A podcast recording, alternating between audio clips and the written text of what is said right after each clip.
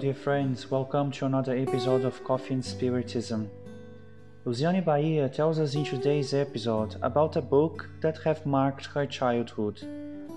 We already brought several messages extracted from this book.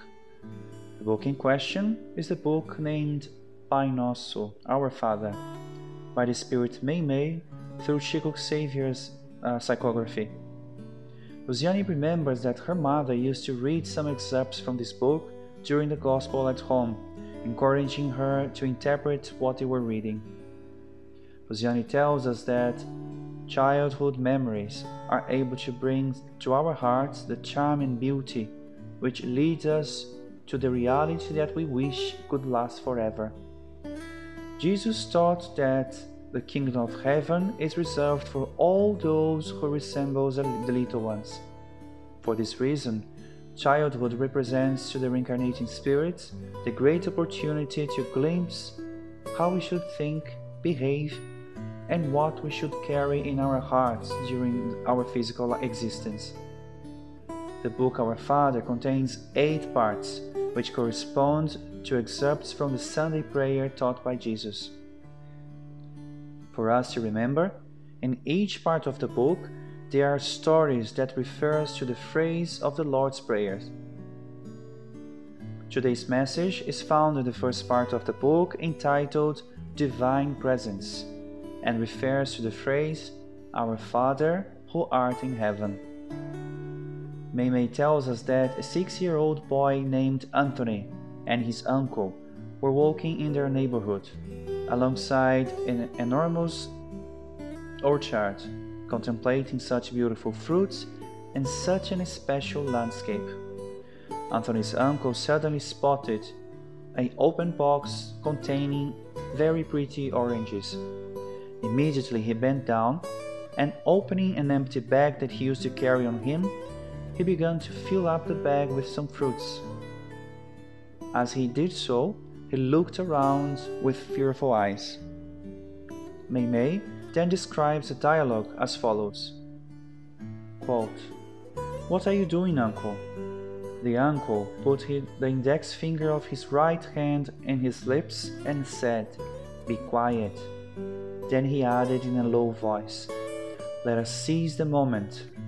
While no one sees us, the boy, however, very astonished, pointed out his small fingers to the sky and exclaimed, But don't you know that God is always watching us? Unquote. My dear brothers, how many times have we heard that God is seeing us even before we take any actions?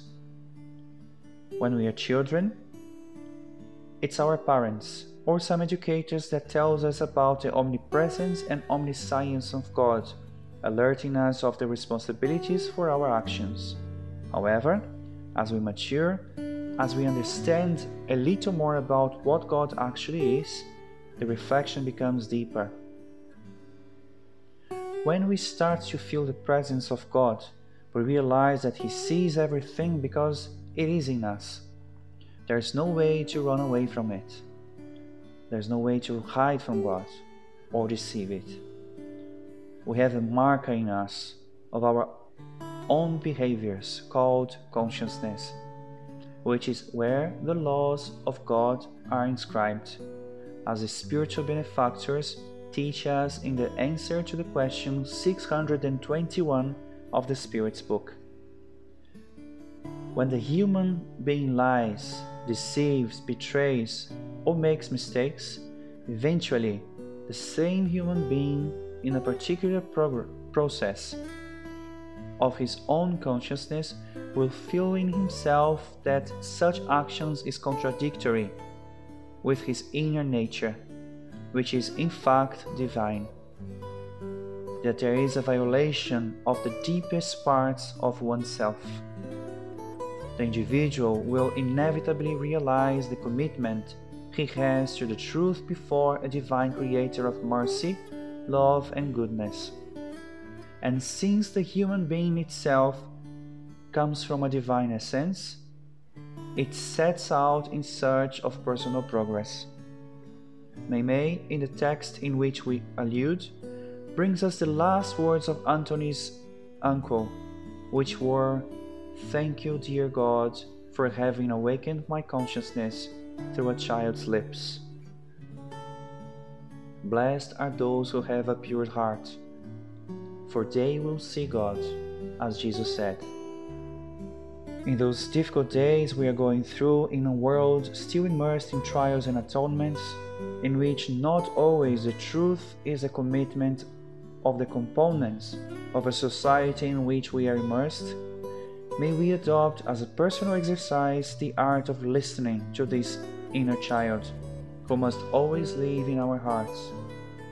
May this inner child bring us the joy of living, the brilliance of new discoveries and the enchantment of its ingenuity, but which also represents the purity of Jesus' teachings, keeping us alive the sincere flame of a pure heart, taking care of one's thoughts so that they may keep its purity, an inner child that watches their words so that they are stimulating and positive, allowing its gestures to be the most receptive, devoid of hurt and resentment.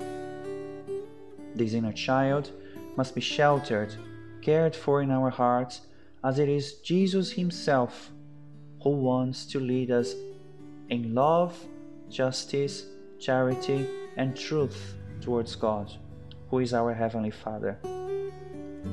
May we have eyes to see and ears to hear the sweetest call of our inner child that signals us the right path, allowing us to feel that divine presence. See you on the next episode of Coffee and Spiritism, guys.